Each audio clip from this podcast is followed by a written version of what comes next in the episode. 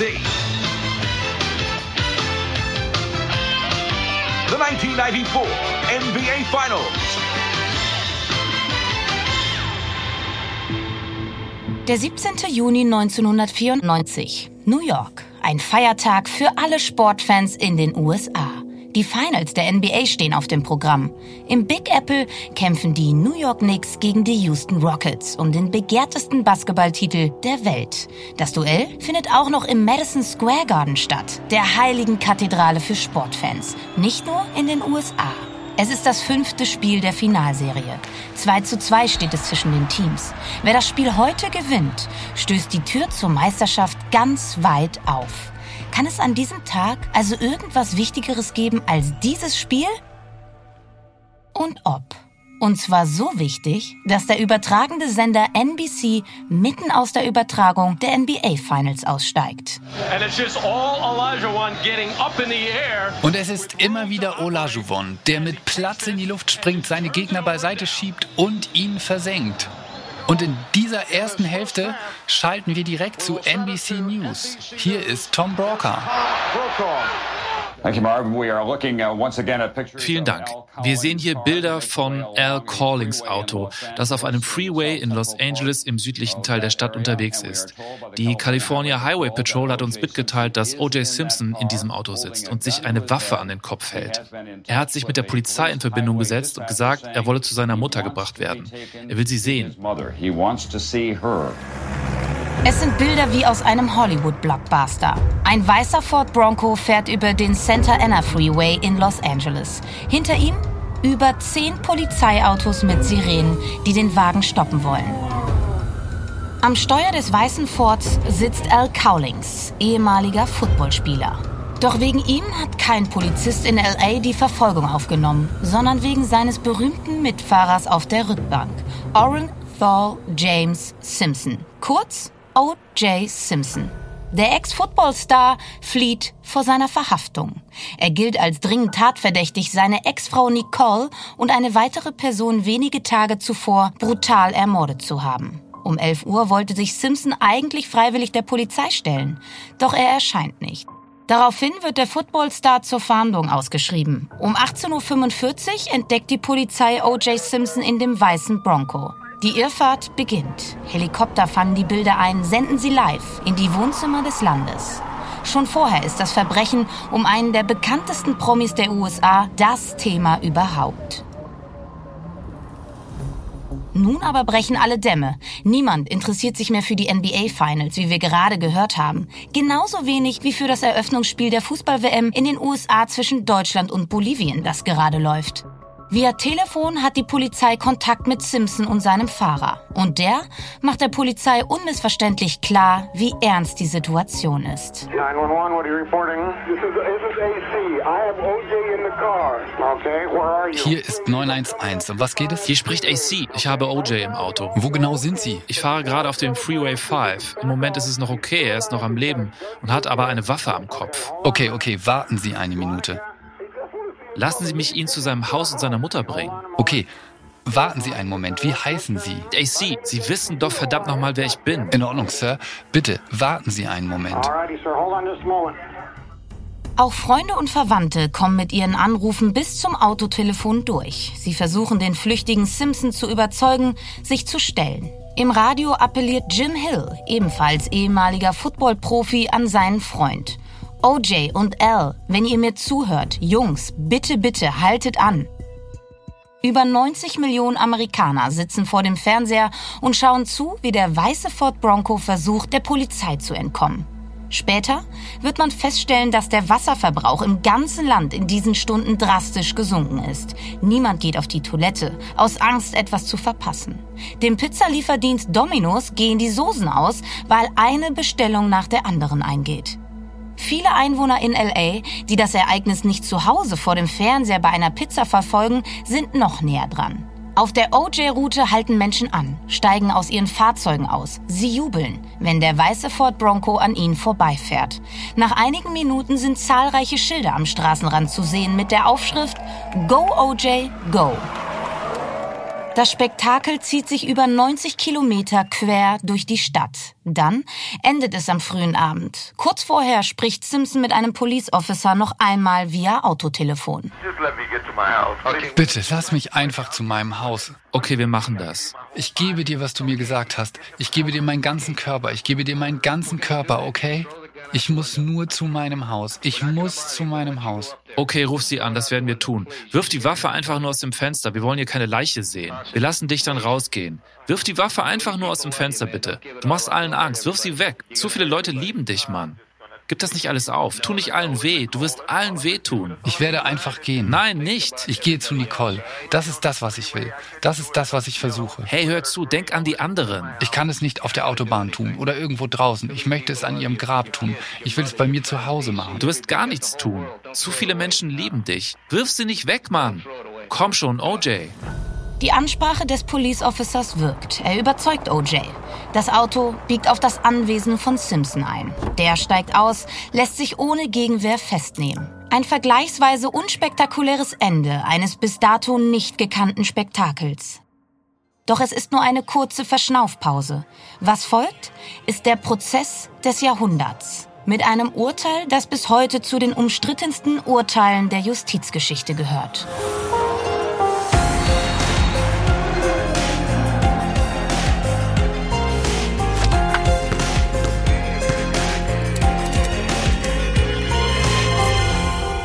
Und damit herzlich willkommen zu einer neuen Folge von Playing Dirty. Ja, heute geht es um einen Fall, und das haben wir auch schon eben gehört, in dem es jede Menge Superlative gibt. Ein Fall, von dem wahrscheinlich fast jede und fast jeder von euch bereits einmal gehört hat. Heute dreht sich alles um den ehemaligen Football-Superstar O.J. Simpson und die Frage, wer seine Ex-Frau Nicole und deren Bekannten Ronald Goldman im Juni 1994 umgebracht hat. Wobei dann auch ziemlich schnell die Frage im Raum steht, wie konnte es passieren, dass O.J. Simpson nicht für die Morde an Nicole und Ronald schuldig gesprochen wurde? Daniel, wir haben nun bei Playing Dirty ja schon einige Fälle behandelt, Fälle, die teilweise sehr prominent in den Medien behandelt wurden. Warum kommen wir aber erst jetzt zu O.J. Simpson, einem der berühmtesten Fälle der Sport, der Justizgeschichte überhaupt? Ja, genau deswegen, weil er eben so berühmt ist und schon so unzählige Formate zu dem Fall gibt, sei es Dokumentationen, TV-Serien, Podcasts. Also es ist schon sehr oft besprochen worden, dieser Fall. Und deswegen haben wir wirklich lange gehadert, ob wir diesen Fall auch machen sollen. Aber dafür, glaube ich, das ist uns auch wieder schnell klar geworden, als wir uns damit beschäftigt haben, ist der Fall einfach zu spektakulär, um ihn wegzulassen. Die Zutaten sind einfach zu spektakulär. Er lehrt uns unglaublich viel über die ja, Justizgeschichte, über Mediengeschichte auch so ein bisschen. Deswegen, glaube ich, wäre es auch ein Fehler gewesen, diesen Fall außen vor zu lassen. Und das ist natürlich unser Anspruch, mit dem wir heute starten in den O.J. Simpson-Fall. Wir machen nämlich sogar zwei Folgen. So viel kann ich schon verraten zu O.J. Simpson. Wir wollen mit dem Anspruch daran gehen, auch juristisch neutral an den Fall uns heranzuwagen, dass wir ohne Vorverurteilungen uns dem Fall nähern und uns fragen, wie konnte juristisch so ein Urteil entstehen? Und da wir ja nun beide keine Juristen sind, habe ich da auch mit einem Experten gesprochen, mit einem sehr renommierten Anwalt, dem Paul Vogel, der uns im Laufe dieser beiden Folgen nochmal detailliert aus juristischer Sicht erklären wird, wie es so weit kommen konnte und wo da vielleicht die entscheidenden Punkte waren, dass so ein Urteil entstehen konnte. Also es ist ein unglaublich spannender Fall. Und wenn wir vielleicht mit ein bisschen mehr Respekt dem Rechtsstaat gegenüber nach diesen beiden Folgen rausgehen, ich glaube, das wäre ja auch schon ein sehr schöner Nebeneffekt. Es wird unglaublich spannend, aufreibend und intensiv. Ich glaube, so viel können wir jetzt schon mal verraten. Wir schauen uns zunächst aber einmal das Leben von OJ vor diesen grausamen Ereignissen an. Wie ist er aufgewachsen? Wie wurde er zu einem der besten Footballspieler aller Zeiten? Wir wollen uns aber natürlich auch mit den Opfern beschäftigen. Was war Nicole für ein Mensch? Und ist Ronald Goldman wirklich nur zur falschen Zeit am falschen Ort gewesen?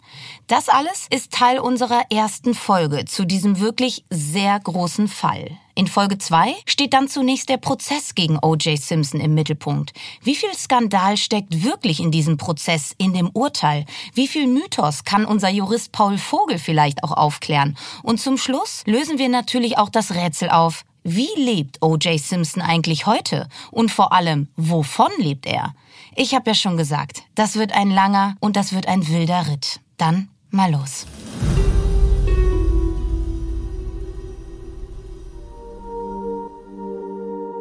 Orenthal James Simpson wird am 9. Juli 1947 in San Francisco geboren.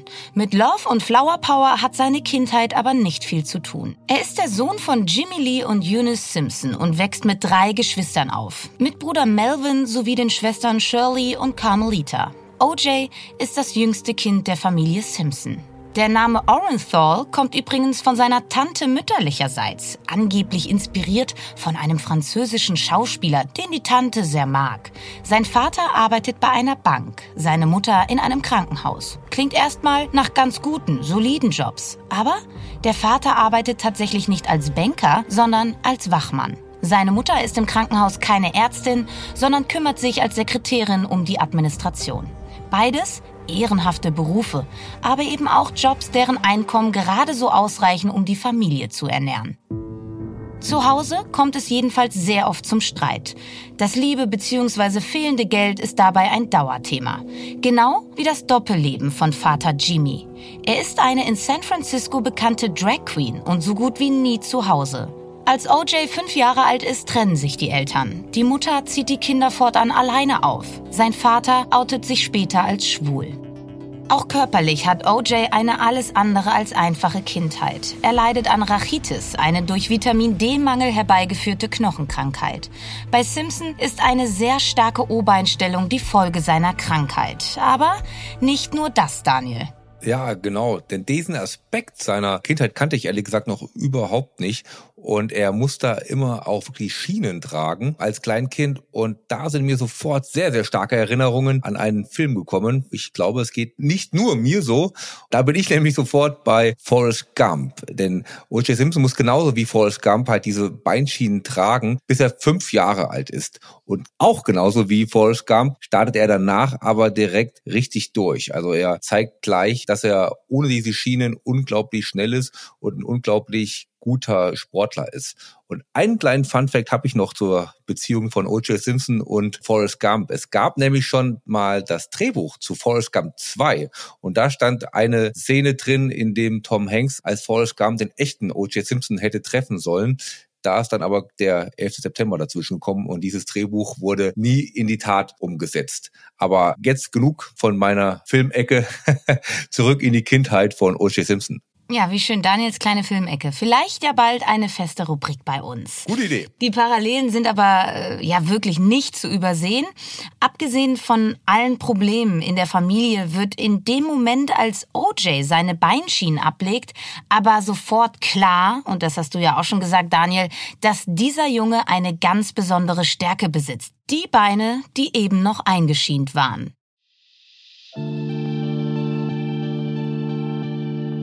An der Galileo High School in San Francisco macht er mit seiner Geschwindigkeit und Beweglichkeit von sich reden.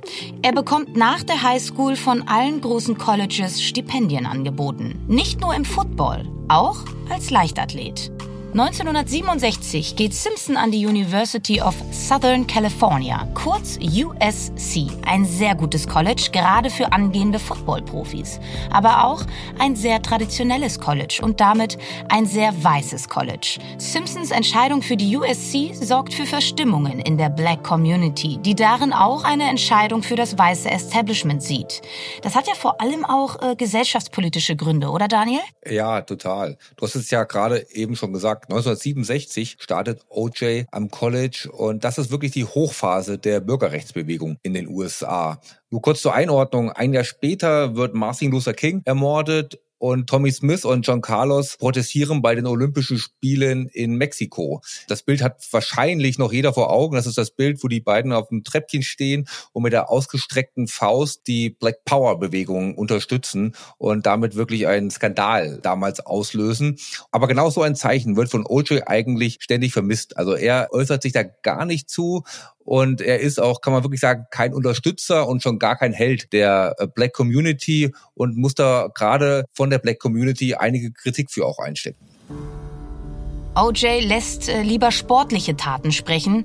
Er legt eine Bilderbuchkarriere hin und das nicht nur als Footballspieler. Zusammen mit Universitätskollegen stellt er am 17. Juni 1967 einen neuen Weltrekord über 4 mal 100 Meter auf. Nochmal für das Protokoll. Kein Universitätsrekord, sondern ein Weltrekord.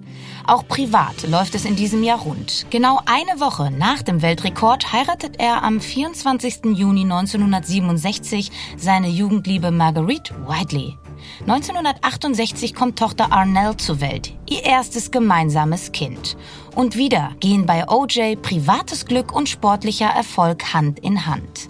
Ebenfalls 1968 gewinnt er die Heisman Trophy, die höchste Auszeichnung für einen Spieler im College Football. Er steht mit den USC Trojans dreimal im Endspiel um die nationale College-Meisterschaft. 1968 holt er mit seinem Team den Titel dank eines 14 zu 3 Siegs gegen Indiana. Simpsons Leistungen im Laufspiel sind am College überragend. Durchschnittlich kommt er auf 171 Yards Raumgewinn pro Spiel. Daniel, natürlich, wir kennen es ja schon, eine kurze Einordnung für die Nicht-Football-Nerds bitte. Ja, O.J. Simpson spielt Running Back und als Running Back bekommst du den Ball vom Quarterback überreichst und musst dann versuchen, so viele Meter, so viele Yards wie möglich zu machen und die gegnerische Verteidigung ja zu überlaufen. Das kann man sich, glaube ich, vorstellen, ist eine sehr harte Position. Es kommt zu sehr vielen Hits mit den Gegenspielern, wo man wirklich frontal aufeinander zuläuft ist aber dann auch eigentlich nicht so eine prominente Position im Football und als Running Back, so wie OJ, dann die Heisman Trophy zu gewinnen, das ist schon sehr außergewöhnlich und zeigt schon, wie hoch sein sportlicher Stellenwert schon früh in der Karriere gewesen ist. Beim Draft landet OJ mit dem ersten Pick 1969 in der NFL bei den Buffalo Bills. Hier hat er zunächst etwas Anlaufschwierigkeiten. 1972 läuft er sich aber auch in der Profiliga zum Superstar. 1973 knackt er als erster NFL-Spieler überhaupt die 2000 Yards-Marke in einer Saison. 1978 wechselt er noch für zwei Spielzeiten in seine Heimatstadt San Francisco, um bei den 49ers zu spielen. Hier beendet er seine Karriere 1979. Seine stolzen Karrierezahlen 13.378 Rushing Yards und 61 Touchdowns. Starke Zahlen, Daniel. Trotzdem bleibt er sportlich ja irgendwie unvollendet, ne? Ja, irgendwie schon, genau. Er holt halt keinen NFL-Titel. Also er hat nie diesen Ring, den man bekommt, wenn man NFL-Champion ist, an. Und er steht auch nie im Finale. Also er steht auch nie im Super Bowl.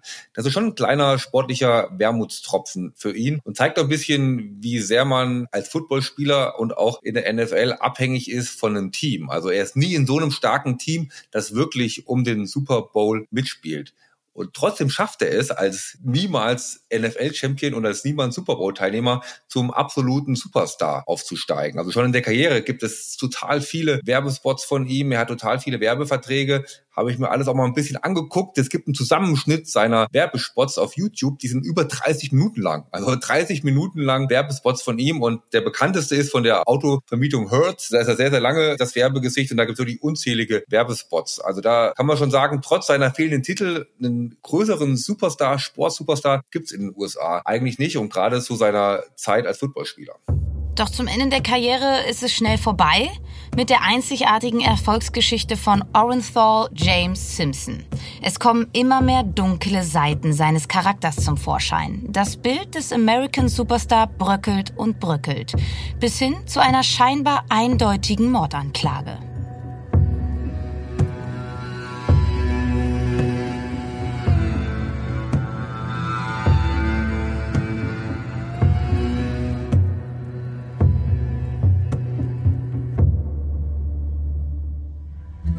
Zum Ende seiner Karriere ist viel los im Leben von O.J. Simpson. Schon kurz vor seinem endgültigen Abschied von der Footballbühne kriselt es gewaltig in seiner Ehe. Seine Frau Marguerite kann sich nie so ganz an das Leben im Scheinwerferlicht gewöhnen. Das Paar hat insgesamt drei Kinder muss aber 1979 einen schrecklichen Schicksalsschlag verkraften. Ihre jüngste Tochter ertrinkt mit gerade einmal zwei Jahren im Familienpool. Kurz darauf lässt sich das Paar scheiden. Auch weil neben zahlreichen anderen Affären vor allem eine Frau inzwischen eine zentrale Rolle im Leben von O.J. Simpson spielt.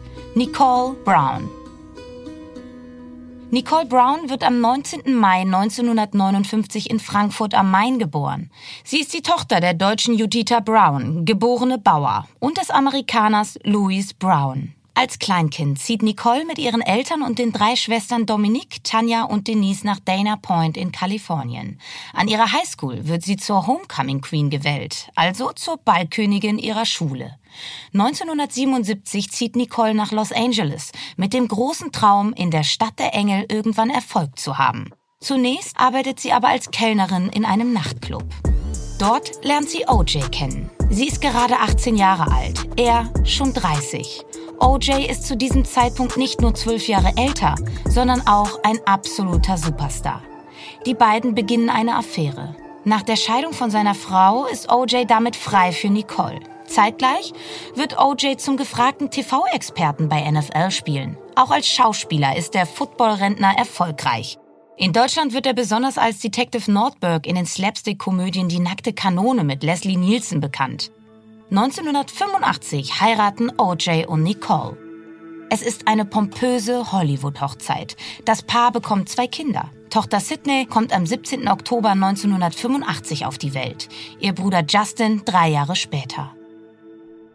Die Rollen in der Ehe sind klar verteilt. Auf der einen Seite der Superstar OJ, der Nicole und ihrer Familie teure Geschenke macht, darunter mehrere Eigentumswohnungen. Er übernimmt die Studiengebühren für zwei Schwestern von Nicole und besorgt ihren Eltern neue, gut bezahlte Jobs. Auf der anderen Seite die brave Ehefrau, die auf das Wort ihres Versorgers hört und sich glücklich schätzen muss, mit so einem Superstar zusammenleben zu dürfen. Die Simpsons gehören zur Hollywood A-Liga. Sie sind gern gesehene Blitzlichtmagneten auf dem roten Teppich. OJ berichtet dabei stets stolz von seiner Familie und schwärmt charmant von Nicole und den gemeinsamen Kindern. Doch hinter verschlossenen Türen zeigt der Ex-Footballstar ein anderes, äußerst gewalttätiges Gesicht.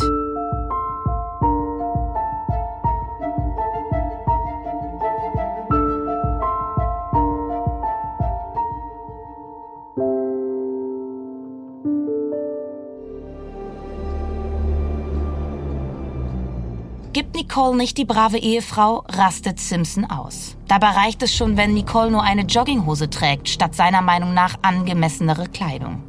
Ein weiterer großer Streitpunkt? OJ erwartet, dass Nicole ihm jederzeit sexuell zur Verfügung steht. Sie verweigert ihm sich aber immer öfter. Spätestens als sie erfährt, dass ihr Mann bei seinen vielen Affären nie ein Kondom benutzt. Und das, während sich HIV und AIDS Mitte der 80er, Anfang der 90er immer mehr verbreiten. Es kommt auf dem Anwesen der Simpsons zu zahlreichen Polizeieinsätzen. Der erste bereits 1985, also noch im Jahr der Hochzeit von Nicole und OJ. Die Polizei findet OJ mit einem Baseballschläger in seiner Hand vor. Er hat die Scheiben seines eigenen Autos zerschlagen. Nicole sitzt auf der Motorhaube des Autos und weint. Beide wollen aber keine weitere Untersuchung des Falls. Genauso wie im Rahmen eines Vorfalls, bei dem OJ Nicole einen Arm bricht. Der Polizei erzählt sie, sie sei vom Fahrrad gestürzt. Bei einem Streit auf einer Neujahrsparty schlägt Simpson seine Frau so hart, dass sein Handabdruck auf ihrem Rücken zu sehen ist. Bei einem anderen Vorfall im Jahr 1989 sieht eine hinzugerufene Polizeistreife, wie Nicole nur leicht bekleidet aus dem Haus rennt und schreit, er wird mich umbringen. Ihr Gesicht ist übersät von Schrammen, Kratzern und Blutergüssen. Dieses Mal lässt die Polizei aber nicht locker. Es kommt zur Vorladung für OJ. Dort verweigert er die Aussage. Und auch Nicole will plötzlich nicht mehr gegen ihren Mann aussagen. Dennoch plädiert die Staatsanwaltschaft aufgrund der Schwere der Misshandlungen auf eine einmonatige Freiheitsstrafe. Simpsons Gewaltproblem sei tief verwurzelt und er sei eine Gefahr für seine Ehefrau. Das Gericht ordnet jedoch keine Haft, sondern nur eine psychologische Betreuung an, sowie gemeinnützige Arbeit, die Simpson in seinem Golfclub absolviert. Das Martyrium von Nicole geht also einfach weiter.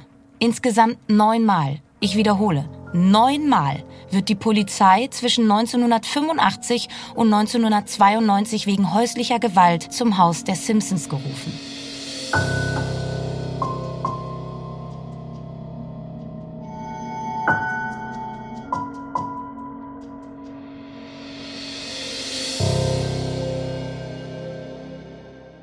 1992 hat Nicole dann aber endgültig genug.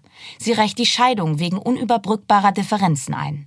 Nicole und OJ wollen einen Prozess umgehen und einigen sich im Oktober 1992 auf eine einmalige Zahlung von 433.750 Dollar sowie monatlich 10.000 Dollar Kindesunterhalt an Nicole. Das Paar ist jetzt offiziell geschieden. Doch Ruhe kehrt in diese Beziehung nicht ein. OJ kann nicht verkraften, dass seine Ex-Frau immer unabhängiger von ihm wird. Einmal steht er im Garten ihres Hauses und beobachtet seine Ex-Frau beim Sex mit einem Mann. Er bleibt aber nicht so passiv. 1993 geht wieder ein Notruf von Nicole Simpson bei der Polizei von Los Angeles ein. What does he look like? He's O.J. Simpson. I think you know his record. Could you just send somebody over here? Okay, what is he doing there? Wie sieht er aus? Er ist O.J. Simpson. Ich denke, Sie kennen seine Akte. Können Sie bitte jemanden herschicken? Was macht er gerade? Er ist gerade vorgefahren. Können Sie bitte jemanden herschicken? Was für ein Auto fährt er? Einen weißen Bronco. Aber davor hat er meine Hintertür aufgebrochen, um reinzukommen. Warten Sie einen Moment. Wie ist Ihr Name? Nicole Simpson. Okay, er ist Sportreporter oder so? Ja. Okay, warten Sie. Wir schicken die Polizei. Bedroht er Sie? Er dreht völlig durch. Hat er Sie schon geschlagen oder nur bedroht? Sie werden ihn in einer Minute hören. Er kommt gerade rein. Okay, ich möchte, dass Sie am Telefon bleiben. Ich möchte nicht am Telefon bleiben. Er wird mich windelweich schlagen. Bleiben Sie bitte am Telefon, bis die Polizei eingetroffen ist. Okay. Hat er irgendwelche Waffen bei sich? Das weiß ich nicht. Er ist gerade nach Hause gefahren und wiedergekommen. Die Kinder schlafen oben. Ich möchte nicht, dass ihnen irgendwas passiert. Irgendwann hört man OJ in dem Telefonat nur noch schreien.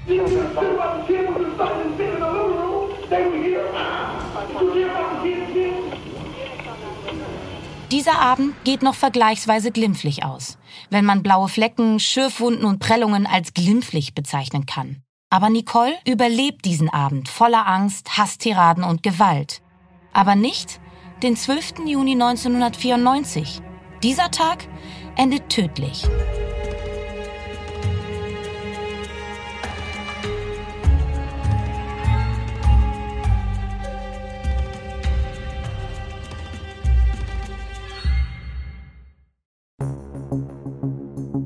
Der 12. Juni 1994 steht ganz im Zeichen des neuen Patchwork-Lebens der Familie Simpson. Nicole und OJ wollen beide zu einer Tanzaufführung ihrer Tochter Sydney in der Revere Middle School. OJ spielt zuvor eine ausgedehnte Runde Golf und kommt fast zu spät.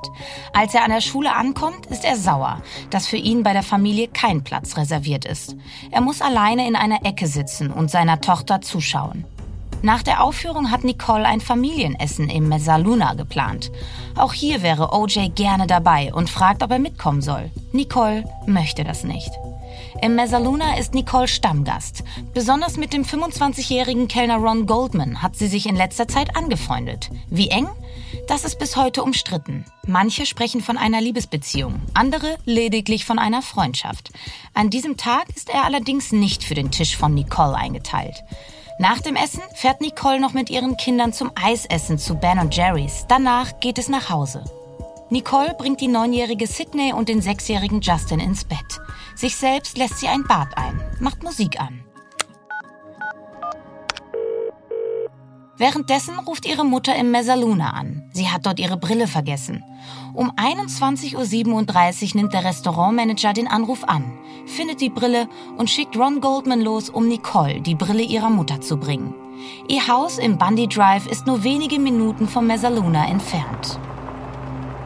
Um 22.15 Uhr hören Nicoles Nachbarn zum ersten Mal das laute Bellen eines Hundes. Pausenlos. Gegen 22.55 Uhr entdeckt ein Spaziergänger, der ein paar Blocks von Nicole entfernt wohnt, ihren Hund Kato, ein Akita. Kato bellt unentwegt vor ihrem Haus. Die Beine von Kato sind voller Blut. Kato folgt den Nachbarn zu dessen Haus. Er will nicht zurück. Andere Nachbarn erklären sich bereit, den Hund über Nacht bei sich aufzunehmen. Weil sich Kato aber nicht beruhigen lässt, gehen die Nachbarn zurück zu Nicoles Haus. Um Mitternacht treffen sie dort mit Kato ein. Der bleibt genau an der Stelle stehen, wo man ihn gefunden hat, bewegt sich keinen Meter mehr. Das Nachbarspaar sieht Nicoles Leiche vor dem Haus liegen und ruft sofort die Polizei. Als die wenig später eintrifft, findet sie auch die Leiche von Ron Goldman in unmittelbarer Nähe.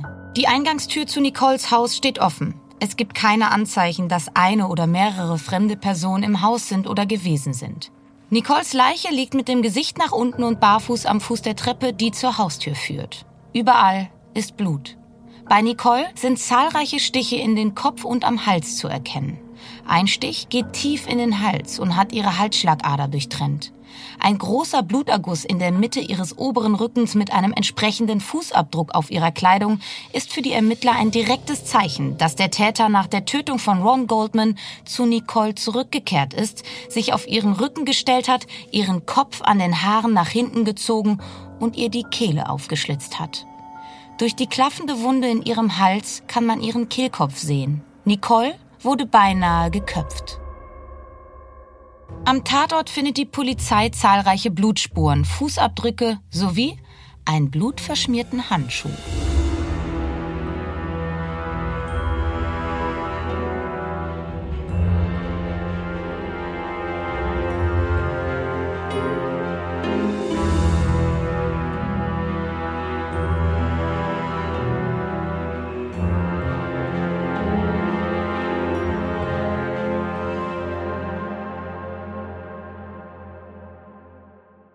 Und obwohl es mitten in der Nacht ist, verbreitet sich die Nachricht der grausamen Tat binnen Minuten. Auch wenn man zunächst nur Nicole Simpson als Opfer identifizieren kann. Die Leiche der 34-jährigen Nicole Brown Simpson, Ex-Frau von O.J. Simpson, wurde nach Mitternacht auf dem Bürgersteig vor ihrem Haus in West Los Angeles gefunden. Neben ihr lag die Leiche eines nicht identifizierten 26-jährigen Mannes. Beide sind offenbar erstochen worden. Der Weg zu OJ ist natürlich nicht weit, auch schon rein geografisch. Sein Anwesen liegt nur wenige Minuten von Nicoles Haus entfernt. Die Polizei will also direkt mit ihm sprechen. Um 5 Uhr morgens fahren die Ermittler zum Haus von OJ Simpson in 360 North Rockingham Avenue. Er ist nicht da. Sein Chauffeur gibt an, er habe Simpson um 23.15 Uhr zum Flughafen gefahren und OJ befände sich immer noch in Chicago.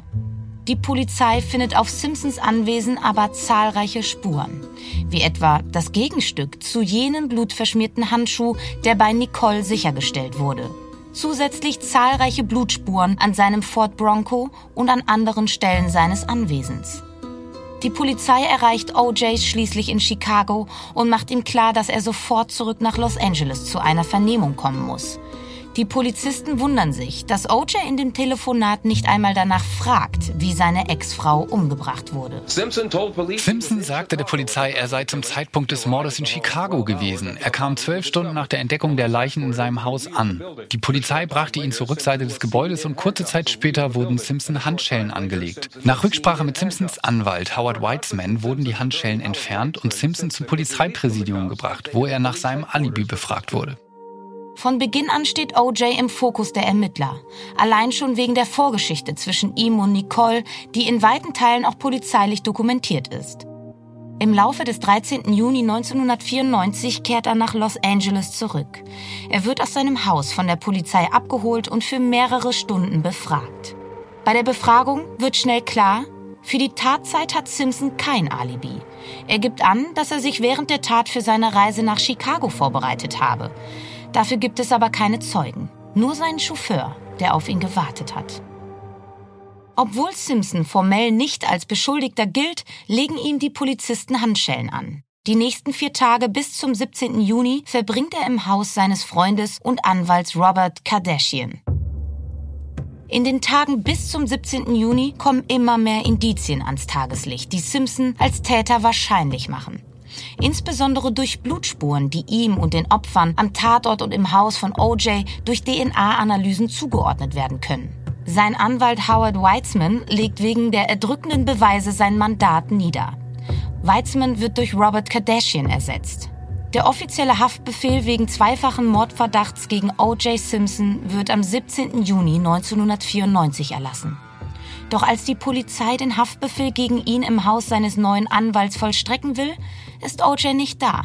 Und die ganze Nation fragt sich, wo ist OJ Simpson? Now, Eyewitness News. Guten Morgen, ich bin Bill Butel. Wenn Sie die letzten Stunden Fernsehen geschaut haben, haben Sie die Suche nach O.J. Simpson mit Sicherheit verfolgt. Wenig später wird der weiße Ford Bronco seines Freundes Al Cowlings gesichtet. Mit Al Cowlings am Steuer und OJ auf dem Rücksitz. Es beginnt jene surreale Verfolgungsjagd, von der wir am Anfang unserer Folge schon gehört haben und die mit seiner Verhaftung in seinem Haus endet. Neben Simpson wird in dem Ford Bronco ein Reisepass, 8700 US-Dollar in Bar und ein falscher Schnurrbart gefunden. Nun ist klar, dass sich O.J. Simpson vor Gericht verantworten muss, wo das Drama einen unglaublichen Verlauf nimmt.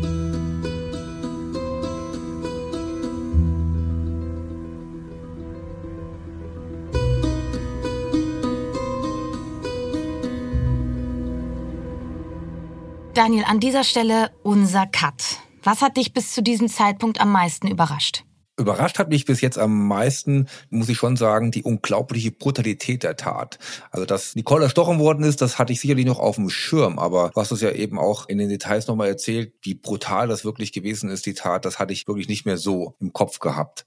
Und dann, was mich einfach auch noch überrascht hat, ist die Tatsache, dass der Vater von OJ als Drag Queen in San Francisco bekannt gewesen ist und sich dann später auch als schwul geoutet hat. War auch eine Info, die ich nicht auf dem Schirm hatte und wo sich dann diese doch vielen homophoben Äußerungen von OJ, die er immer wieder getätigt hat, auch irgendwie einen Sinn ergeben aus seiner Sicht. Ich glaube, dass da sicherlich auch ein Grund für seine homophobe Einstellung zu finden ist von OJ. Und dann doch auch wieder die Größe des Falles, die hat mich auch wirklich wieder überrascht. Ne? Klar ist äh, logisch, dass der Fall gigantisch gewesen ist, aber auch die Details von unserem Anfang, dass der Wasserverbrauch wirklich messbar gesunken ist in der Zeit der Verfolgungsjagd, das sind halt einfach so Details, äh, wo man denkt, das gibt's doch nicht, wie gigantisch dieser Fall gewesen ist. Oder dass Dominos die Pizzasoßen ausgegangen sind.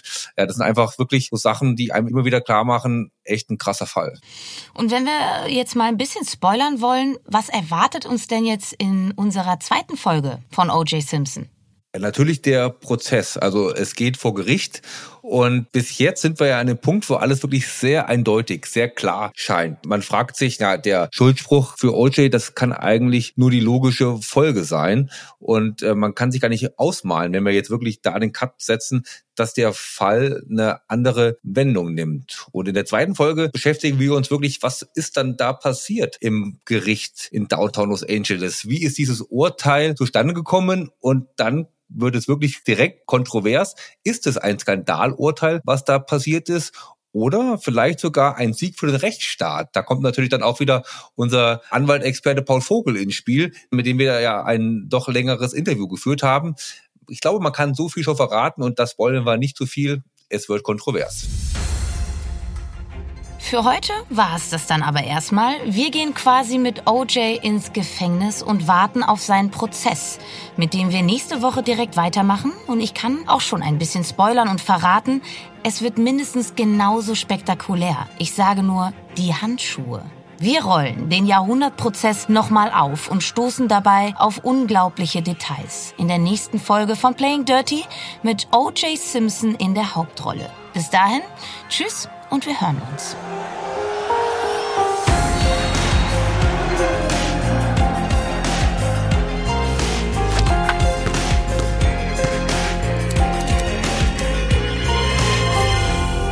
Das war Playing Dirty Sport und Verbrechen mit Lena Kassel und Daniel Mücksch. Playing Dirty ist ein Podcast der WakeWord Studios in Kooperation mit 7-One Audio. Konzeption, Recherche, Skript und Moderation Lena Kassel und Daniel Mücksch. Redaktion WakeWord Stefan Rommel und Johanna Steiner. Produktion WakeWord Felix Stäblein. Projektleitung WakeWord Annabel Rühlemann. Executive Producer WakeWord Sven Rühlicke und Ruben Schulze-Fröhlich. Partnermanager 7-One Audio Felix Walter. Euch gefällt Playing Dirty? Ihr seid bei jeder Folge dabei? Dann habt ihr Playing Dirty bestimmt abonniert und wir freuen uns, wenn ihr mit dem Podcast Spaß habt, ihn liked und bewertet. Und nicht vergessen, die Glocke zu aktivieren.